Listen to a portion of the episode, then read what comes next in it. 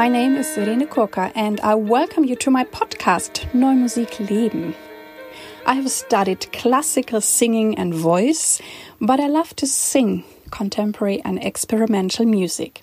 If you would like to know more about me, please look at my website www.irenekurka.de. In this podcast, I talk with you about topics all around contemporary music. I share with you behind the scenes insider knowledge, and I want to bring closer to you the human beings out of the new music world. Thank you very much for all your emails and feedbacks. I'm cooperating with the NMZ Neue Musik Zeitung. In this episode, I have interviewed the composer Ivan Boumans. He has been in many countries, especially in Europe, but has been living and teaching now for quite a while in Luxembourg. So please enjoy the interview with Ivan Boumans. Hello, Ivan Boumans. I welcome you into my podcast, Neue Musik Leben. Thank you. Thank you. Thank you very much. I'm really excited. And I'm excited too because I'm talking today to a very international person who has been born in Madrid. We already talked about your name and your parents and yeah, then you studied all over the place and now you live and teach in Luxembourg. We will talk about that soon, but at first I would like to know from you how did you find your way into new and experimental music? Ooh, uh, I think music found me somehow. Uh, I started music not really because I was interested into, but because of uh, my parents thought it would be good to have an, an artistic activity beside my other activities. And then composition, which actually wasn't actually my first goal or something. So it came, it started like a game. So I had two very good colleagues at the time, so that were playing instruments as well as me. And then instead of playing outside football or some so or other things, so we decided to to make like a, a small composition group and we wrote things for for each other, so for us three. So and that's like uh, that's how composition started. So and then uh, I got caught to this game. So and then uh, from the beginning it was really that just just a game, and then my style was actually quite easy. So really tonal, uh, no modulations at all because I didn't know how to compose. It was only a game. And then uh, I like to listen to music. So I listen to every kind of music. And I think this, this fact of listening so different music styles uh, helped me actually to find a bit my way. So uh, I, ha- I have uh, classical periods when I only listened to classical music. I had also uh, Swedish folk uh, uh, periods where I only listened to uh, Swedish folk music. Uh, I had also Japanese orchestral period music, you know. Uh, so actually, I think the, the, the, fact of listening to so many kind of music opened me a, a, wide world that, it, that I didn't have at that time when I started to compose. And then you found your style when you were studying with your teachers or at, at conservatory? Uh, I think I still don't have a single style, uh, and that's actually because I have the impression that the market, the, the music market, uh, uh asks you to to be really versatile. So uh, in my work, I I sometimes uh, need to do much more easy listening music. As a film music composer that, that I also am, so I have to adapt my style. So I actually uh, I feel comfortable probably with with the with the label that I uh, I, I, got uh, in in a French ra- uh, radio mission. So they told me that uh, my my music was like a, a neo impressionist, uh, but actually I prefer to, to to stay open to every kind of style. So and I'm still actually researching. So every day or every composition that I do is is a research. So I'm still not, um, I'd say, not not satisfied with one only style. So I'm just still looking to myself. And do you play an instrument, or did you learn one? I started learning clarinet. Uh, I never said that uh, too loud because uh, it's uh, already a, a, long time ago. But I still play piano. Uh, not because but I wanted to become a pianist at some point, but uh, now it's more a, a, a, work tool for composing, also for teaching, and it's actually quite necessary to play to be able to play your your own stuff. And I just mentioned that you have been in many countries and you know many countries quite quite well, and you studied there, and now you live in Luxembourg, and you you met different musicians, composers in all those those different countries. Um, how do you perceive them, the music scenes in those countries, and how is the music life in Luxembourg? So I really love the diversity of of uh, of music because I mean, as I told you before, so. Uh, I don't listen only one style of music. So I, I really like the diversity of the world. So, I mean, uh, I love to travel as well. Maybe it's because of the fact that my parents, uh, my mother is Spanish, my father is half Luxembourg, half uh, Dutch. So from the beginning, I, I was actually faced to the, to this uh, diversity. I mean, even if I was born and, and, and lived in Spain for my, my first 15 years, uh, I was already uh, faced to this, this world reality um, and then I have the chance that Luxembourg is actually a quite multicultural uh, country. It's really tiny. Uh, not everyone knows where it is, but actually, if, if, if you, you see the social tissue, it's actually based of, of so many nationalities. And also this diversity is actually really quite uh, obvious here in Luxembourg. So uh, that opens actually mind amazingly well. And then because it's also really small, so there's a big possibility to work with, with people abroad, with musicians abroad. So, and that's why actually my world opened. So first of all, because of my family situation, but also afterwards because Luxembourg actually allowed me to do that, to to keep an open eye uh, outside. And I love this diversity. I love actually to take uh, some, how to say, some some aspects for, of some kind of culture and to, to mix them with another culture. And I love that. So you, you receive Luxembourg as a very open place, even though you say it's small, but everything comes towards you or you can invite people. Absolutely. I, I mean, Luxembourg. If, if, once again, if you if you just uh, uh, talk about uh, about numbers, uh, the half of the population is is, is foreign okay. or 48 uh, percent. I mean, uh, almost a half. So it's it it's not Luxembourg. So that's why it's actually a, an, exper- an experiment, maybe, or a laboratory when where actually you can actually, or you, you don't have the choice other than meeting other cultures. So, and somehow it, this is actually extremely rich in terms of, of uh, art. Uh, at least for me, it's extremely rich. I mean, they built a lot. I mean, you have now a philharmony, you have uh, music festivals. I mean, there's so much happening. I think, especially within the last years, or absolutely, yeah. But uh, already in the past, but I think uh, I have the impression that they, in the past they they, uh, they weren't focusing too much on, on this international. Uh, uh, how to in this in this international view. So this international opening view, it's actually more recent but there, there has always been a, a quite uh, intense uh, uh, cultural life in, in the country. Mm. And how was it then for you being in all those other countries? What did you learn or take away with you being in France, for example?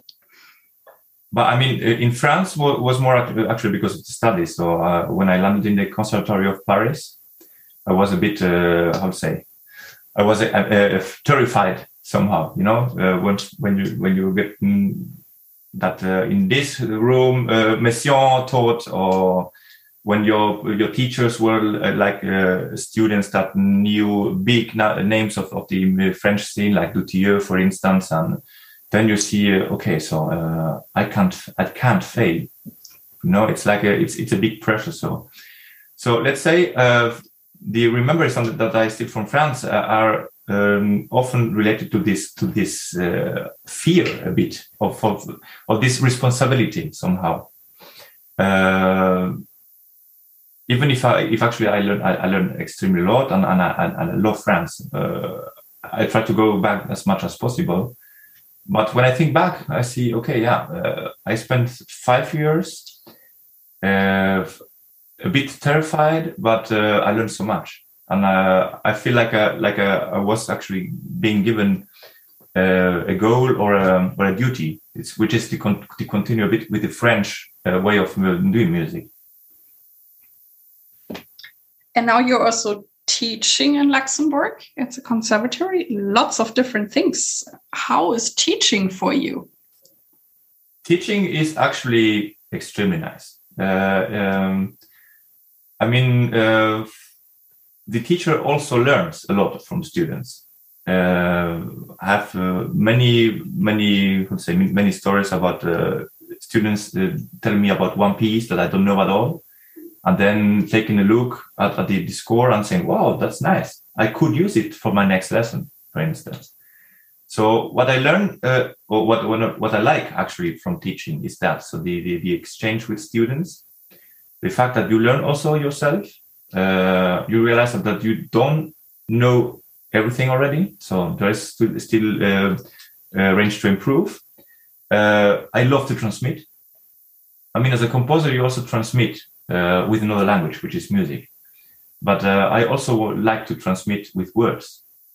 And then, uh, then it's actually that what I like most. So the, trans- the, the way of transmitting and also the exchange that you have with your students. And also the, it's like a, how say, it's a lifelong learning somehow. So when you teach, you learn every day something new or at least uh, uh, you know i have i had recently one student that wrote me a message uh, 10 years after we met so I, I had him as student uh, 10, year, 10 years ago, and he thanked me. He thanked me just because uh, he, told, he told me that I shared the, the, my music passion with him, and uh, he was like amazed. Even if he doesn't, he, he doesn't do me now. Uh, I think he still remembers me, you know. Mm. And then these kind of moments, you realize, wow, I have the, the beautiful, the most beautiful uh, job in the world, and it allows me to come uh, to, to combine it with composing.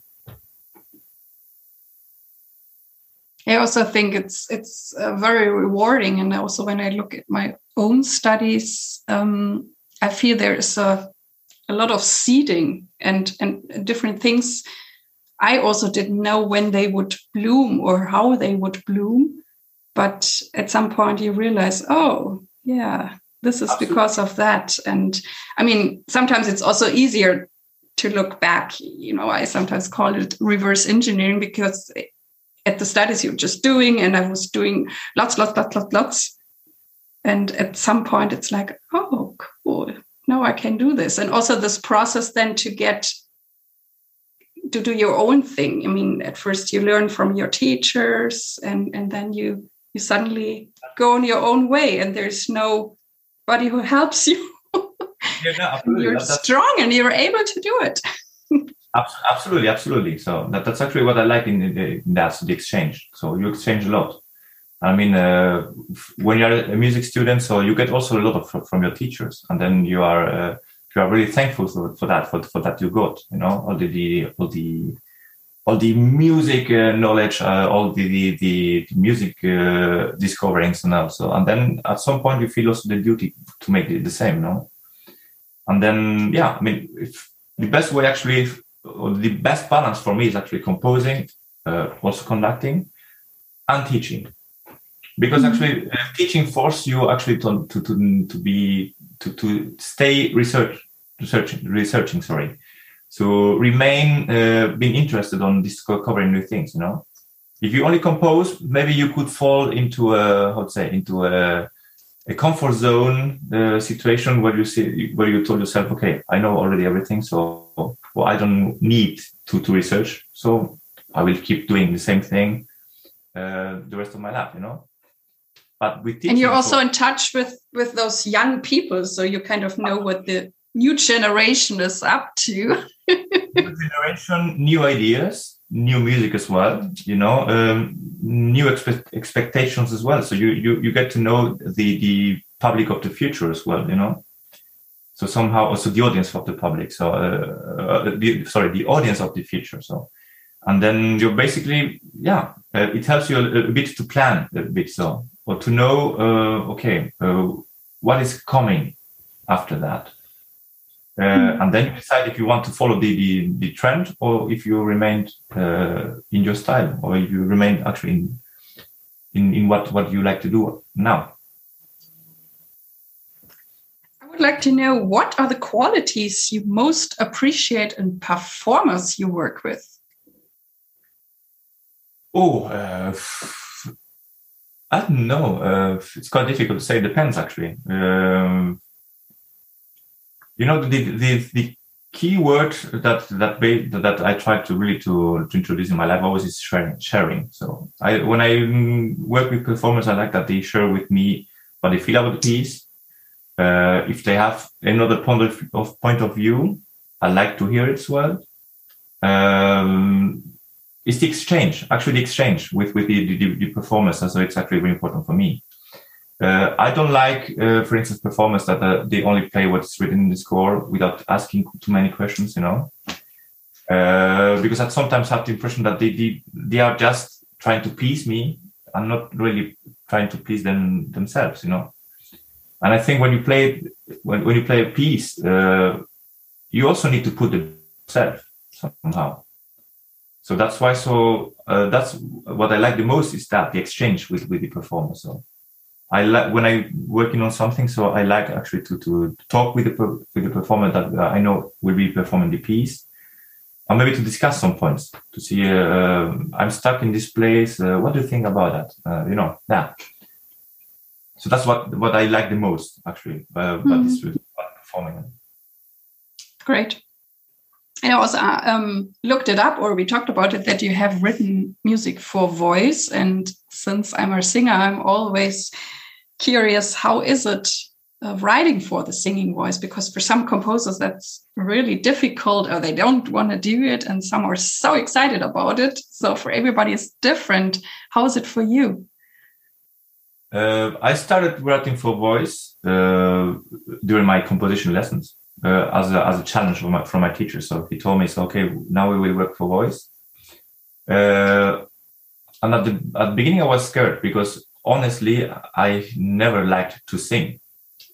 You know, singing was for me like uh, getting naked in front of people, and you know that was actually scary, like really scary. And because of this fear, I somehow re- rejected a bit uh, to write for voice or to get involved with with voice stuff. But actually, the, this exercise, this composition exercise, opened a wide world to me because then I had, I had to combine my music with text with with lyrics. And also uh, i discovered a, a lot of um, new music through that so now i started to, to listen to renaissance music because that that, that what that i never uh, heard before because it was vocal music and I, it didn't interest me at all. Um, and that's how actually everything started. Uh, and since that so uh, my my taste for for voice increased uh, i a couple of years later, I wrote something for two voices and uh, two accordions, percussion, and cello.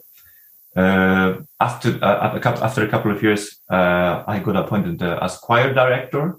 Mm-hmm. Something really, really amazing for me because uh, once again, voice certainly. Voice for me was like, oh no, no, thank you, no. and then actually now, also during my lessons, I, I realized that, that that I love to sing. You know, I'm not a, a, trained singer at all. I never did uh, singing lessons, but I mean, uh, I realized that I like to sing, and, and, and and now I don't fear about singing in front of people, not at all. You know, and that that makes actually also as a composer easier to compose for voice because you also know your own voice. Voice, you you get in love with your voice or with the voice. The, the, simple fact to write for voice. Uh, that's why, if, I mean, if I think about my my catalog of, of singing pieces, uh, it has been in a crescendo. It started quite late. That's why my catalog doesn't have a lot of uh, vocal music. Uh, it's also because of the fact that uh, I almost only compose on commission, and uh, most of commissions are instrumental, so not really for voice. Uh, but it's actually something that I love to do.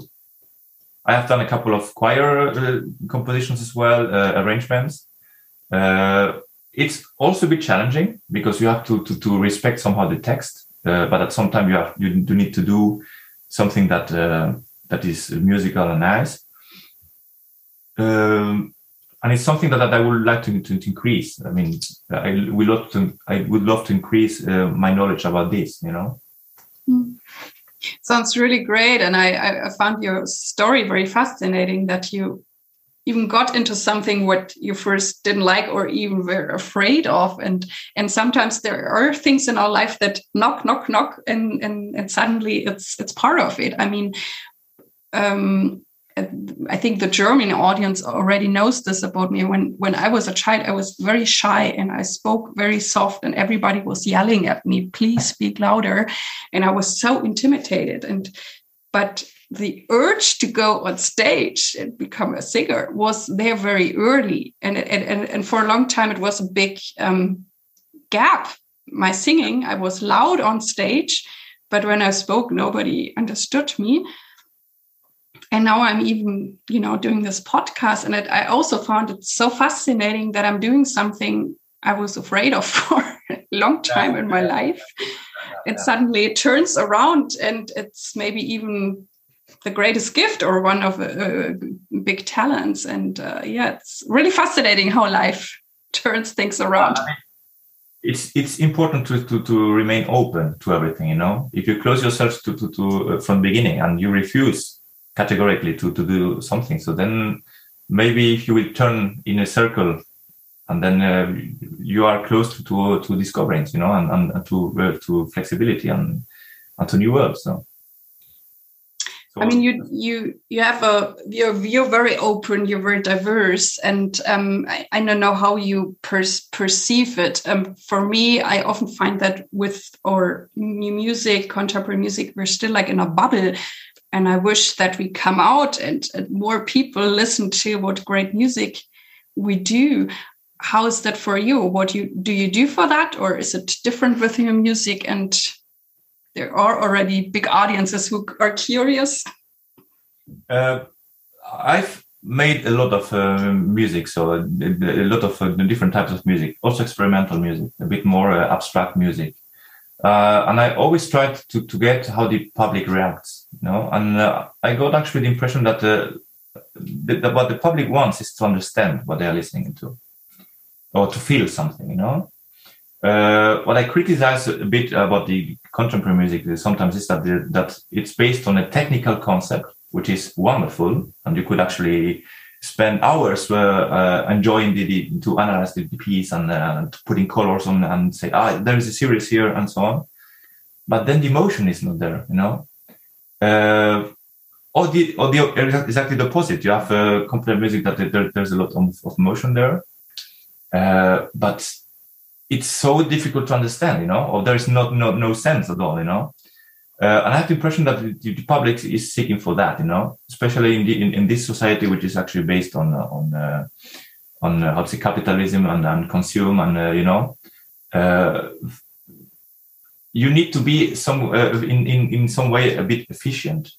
I know it's it's it's terrible to, to talk about efficiency in music, you know, but but I somehow have the impression that the, the public, the, the audience, wants to get what they want, you know and they want to understand what they're listening to.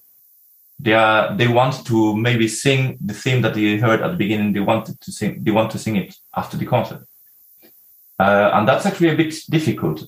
Uh, it's it's there's it. So I mean, it's a very difficult balance to find uh, because if you give uh, the, the, the public only what they want, so there's no diversity at some point. You know, we end uh, doing the same thing. You know, look the pop scene look uh, look what what the, the mainstream radios are, are playing so i mean it's always the same i mm. tell all, always my students so do you never realize that the, the songs that the pop songs are only based on this four chord thing you know mm. uh, and that's actually the risk uh, at, at some point as, as a composer it's my case i i want to to please the public uh, even if I know from the beginning that it's impossible to please everyone, you know. But at, at the other point, I want to remain myself, you know, and, and to express what I want uh, without boundaries. Uh, it's a bit difficult. It's it's really a very difficult uh, uh, problem to solve. You know, it's it's quite difficult to solve that because uh, two worlds faced somehow each mm-hmm. other. You know, the complexity of, of, of composing, especially in, in, uh, in contemporary music, and the, what the the audience wants to hear or wants to feel, you know. That's correct. And on the other side, it's also good to challenge the audience a little bit. Like you said, no, you should not just give them all the chocolate and leave out other things. Absolutely. And, I mean, and, and, the question is then, and also, um, I mean, you, you already touched it a little bit. How do I stay myself or authentic in, in all those options?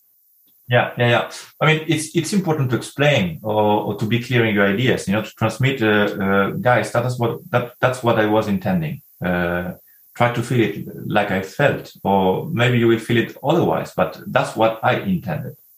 Like uh, I worked on a on a four four note scale, and my whole piece is built about it, or something like that. So I mean, the understanding is actually the key of the problem. You know, if the people understand what uh, what they are listening to then they can obviously they can do their own their opinion afterwards but at least they know what it's all about you know but if, if you face a piece and you don't know at all what's going on there then suddenly it becomes only noise i heard that already in a concert you know? People sitting next to me and they told oh that's that's uh, that's uh, boring. That's only noise.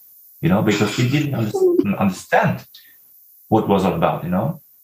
Also i mean uh, there was no, no concert program at that, at that, at that concert so actually there is no reference about the piece just the title uh, the number of the composer uh, the, the name of the composer sorry and that's all so.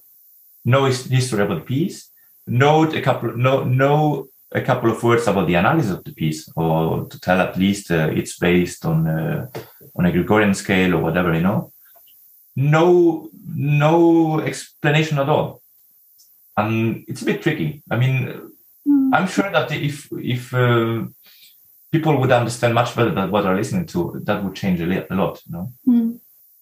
That's my. Well, on the one, on one hand, yes, and um, I mean there are also people who whatever um, talk in a concert or, the different approaches, or I often tell friends who are not so into music to sit um, up close because oftentimes there's lots to see in contemporary music you know when the pianist goes into the piano or something. And but on the other hand i i also wonder why we have to know so much about music. I mean when people whatever go into a spectacular building or or or they they receive the architecture and they say okay i i like the staircase or i don't like it I don't think anybody thinks about how or what the architect had to do to build this or a castle or something. And in music, somehow they they want to know more and to just go and enjoy and experience something or feel something. And um, so there's also some discrepancy, I think.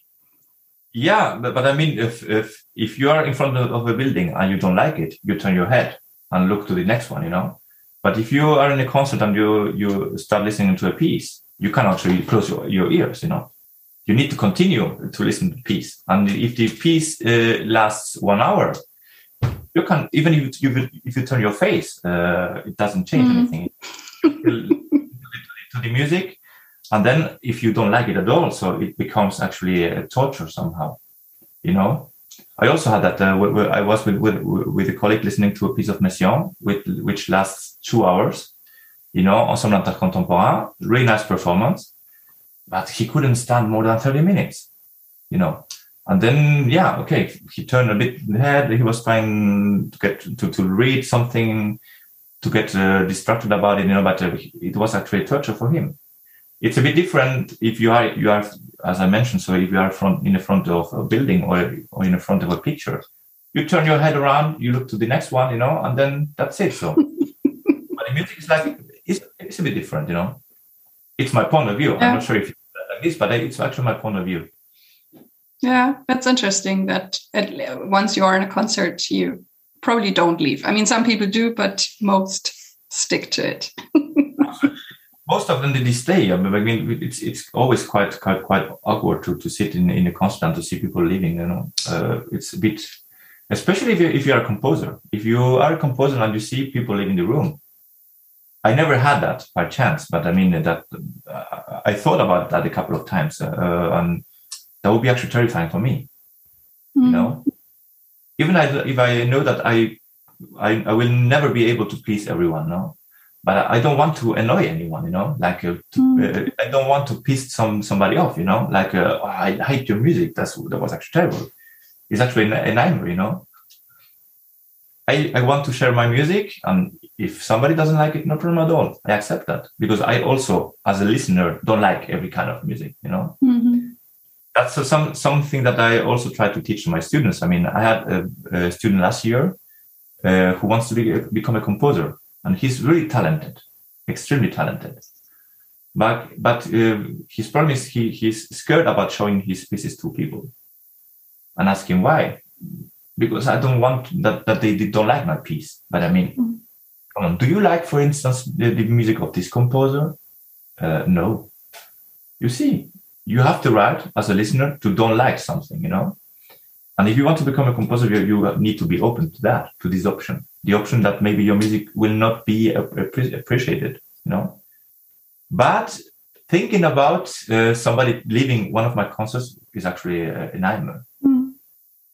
By chance never i mean it is a challenge and i mean maybe some colleagues have this inner strength and and for some it's it's it's more challenging and i think it's also a very important part you maybe already learn in, in at university to um, yeah get how do you deal with critique and or if you know people don't like what you do or don't like your voice or something.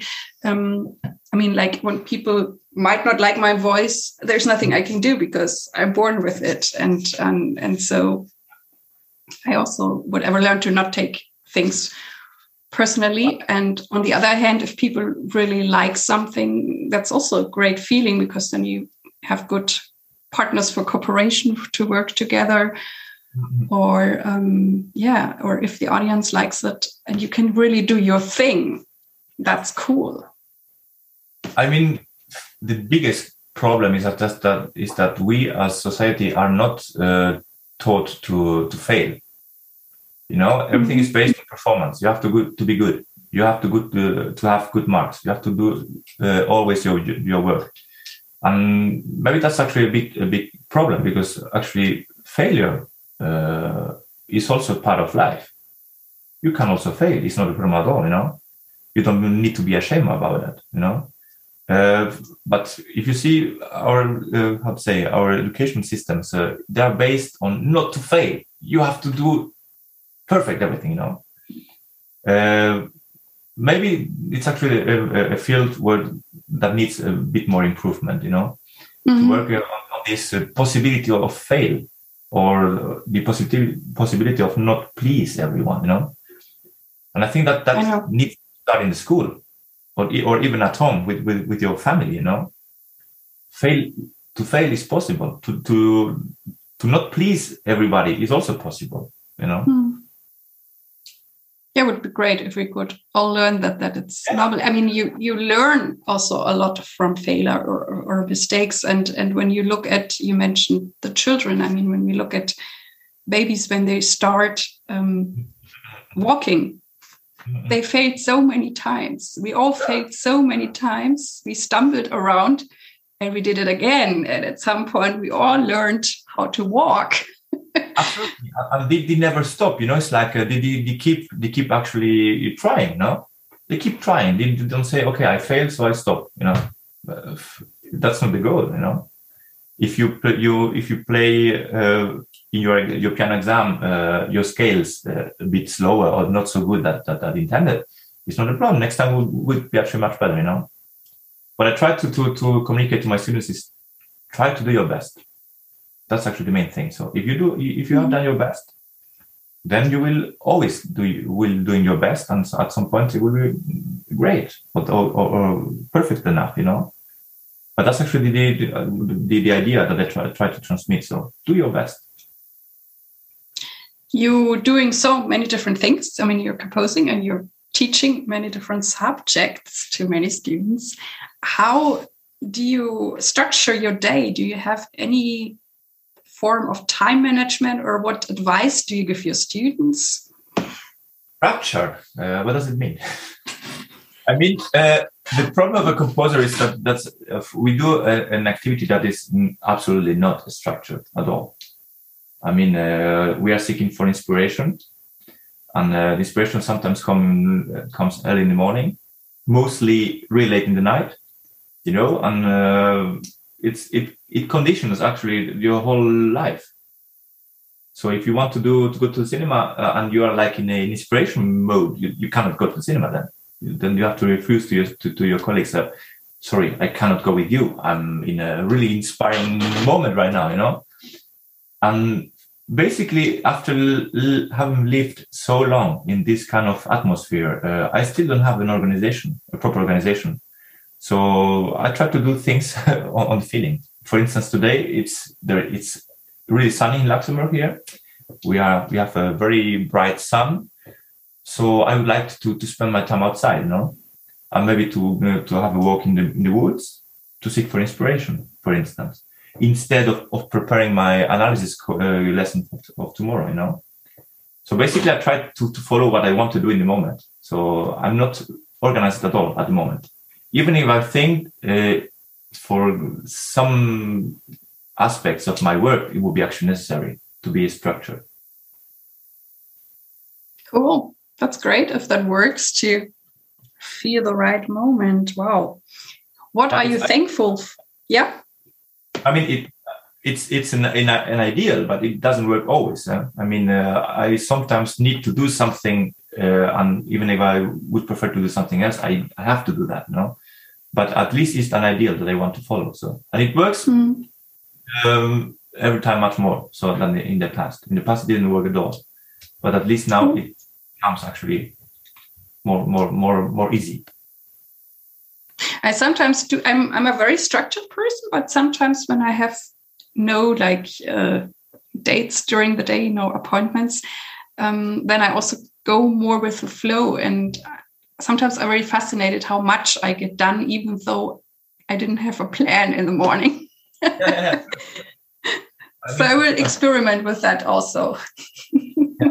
i mean I, I try to be organized, but uh, at some point I realized that, that I, sometimes uh, I, I, I lost time. Like uh, I had a, a, a, period of my life where I said, okay, I will try to compose every morning from eight to ten, you know. But maybe one day I only wrote one bar, you know, and I spent two hours doing one bar. Or uh, the other day I didn't I didn't compose anything, you know. And that was actually at the end quite frustrating somehow because I had to to let's say to sacrifice a lot of things. So that's why I, at some point I decided to change a bit my mind and, and to follow actually the, the, present moment. And if, if I'm inspired, okay, then, then I, I try to, to, to be focused on, on composi- composing. And uh, if I need to, I don't know, to go outside to, to take a, a, deep breath, so I go outside. But as I said before, it's an ideal, which is not always uh, possible to, mm-hmm. to, to, to, to respect, you know. Yeah. And also, I guess every person is different, what works Absolutely. for someone. And Also, every period of life uh, is different. So, what I mean, are you thankful? what? What I'm thankful. What are you? What are you thankful for today? Today, I'm. I mean, I'm thankful of, of the sun. You know, we, we have the sun. As a as a born uh, Spanish living in Luxembourg, sun is very important extremely important. And, in, in my case, I feel really a big difference. You know, when it's in, when the weather is bad outside, I don't like to do anything. You know, I would I would prefer to stay to stay uh, at the uh, in the couch uh, reading something or, or sleeping or resting. But when the sun is uh, sun is outside, first of all, my energy increases. So I would like to to to, to bomb the world. I know to, to, uh, to travel uh, the inspiration uh, increases as well because also my mood increases. So actually, it, I love uh, good weather. So and that's why I'm th- thankful about that today. Great. And who or what has played the greatest role in shaping you, and what inspires you? Ooh, uh, I don't know how to say. this. I mean, uh, I'm. I, if I only focus about one person, I, I maybe would uh, forget a lot of people that that uh, helped me. I mean, Uh, it starts from my every first teacher in music uh, until my last composition composition teacher until my last student of yesterday. You know, uh, I try always to to to get uh, that what what people can provide me. You know, um, in terms of composition, I, I, I'm I'm how to say I'm really thankful about all the people that uh, trust on me at the beginning by commissioning pieces, even if they were uh, uh, for free or just for for uh, school auditions, whatever. But at least they trust me, you know. And there are a couple of teachers at the Conservatoire Luxembourg that are now my work colleagues. So that's the fun of the story. Uh, there are a couple of, of, of, of, teachers in the conservatory that, that trust on me in the past when I was a student and I was trying to, to open my, my career or to, to, to develop my composition career and they trust me. I wasn't known at all, so they didn't know if they were taking a risk or not. But uh, at the end, they trusted me and they commissioned me pieces. And then they, I would say, through that, they encouraged me to, to keep going this way, you know. So I them I'm really thankful to them in terms of composition. I mean, but I mean also I'm I'm really thankful about my first music teacher that opened opened me a, a huge world. I'm also uh, very really thankful about the the last student obviously that, that told me uh, uh, about one piece that I didn't know, for instance. Uh, I'm also really open to my composition, uh, so thankful to my composition teacher in Luxembourg that opened me the world of the voice, you know. So it's really difficult to, to focus on only one person. Mm-hmm. Um, I mean, all the, the, the, people that I have met in my life, uh, they gave me something. And I always tried to, to give them something in return. Mm-hmm. Mm-hmm. And what does success mean for you? Uh, I mean, the, the concept of success uh, uh, has changed a, lot in my life. You know, when you start as a young musician or young uh, student or young composer, so the only goal of your, of your life is becoming a world-known composer, you know, and uh, being the whole time traveling and so on, you know. Uh, this is a, this is quite an ideal, uh, a bit fake in terms of that it's actually a bit built by the society, you know this success, like being uh, you, are, you need to be on spot the whole time, no? But now, actually, success for me is just uh, uh, to do what I want uh, without boundaries, uh, and then to share with people. So once again, sharing is actually uh, the most important word in my life. Sharing, and if I can share my music, even if within a small audience, it's already success for me. Great. And is there anything that drives you forward, or do you have a vision? Um, a vision, well, it's it's maybe a bit uh, anti-musical, but my, my vision is actually to do more other stuff than music, you know, because uh, I was actually for years uh, I was focused on music. So I always told my my colleagues that uh, I was married with music, you know, and now I'm I'm not divorced with music. We still are in contact, but let's say I try uh, to fill my life with other with other experiences because I'm sure that these experiences will actually nourish my musical life. Mm-hmm. And that's actually what I'm trying to, to do right now. Um, after the, the, after the lockdowns, uh, this Corona pandemic, uh, we all artists uh, were focused to something that we are scared about it: silence. And uh, the first lockdown was actually at the beginning like, oh sh- gosh, it's like a silence, no projects at all. So what I will do with my life, know, that was mm-hmm. scary. But at, at some point, I discovered that I have a garden. You know, I discovered that I like planting and working with with uh, vegetables and with green. And I realized that actually that this activity was actually helping me to become more creative. You know, and then basically, so the first lockdown was actually a, a, a huge discovery for me.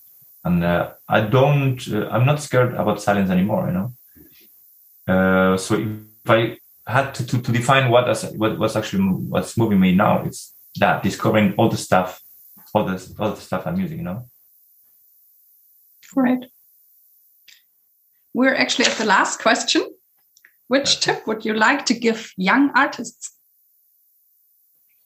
Trust. Trust, really. Trust on yourself. Uh, trust on your capacities. Uh, experiment. Uh, do what you want to do. And also don't be scared about uh, what you think the people could say or could think, you know? The most important thing is what do you, what, what do you think yourself about yourself, you know? Uh, critics if they are constructive, they are good. Uh, I don't have, I have, I never had a problem with a constructive critic. I always have problems with destructive critics because you don't learn mm. anything about them. But that's that actually. Trust on yourself, uh, trust on your capacities, keep trying. If you fall, uh, wake up. Uh, you will fall, that's for sure. Everybody falls, especially in, in, in, in music world uh, or in artistic world but it's part of the show. Well, thank you very, very much. It was a great pleasure talking to you, and thank you for taking the time. thank you too for, for, for giving me this opportunity to to to share my my world with uh, with people. This was the interview from today.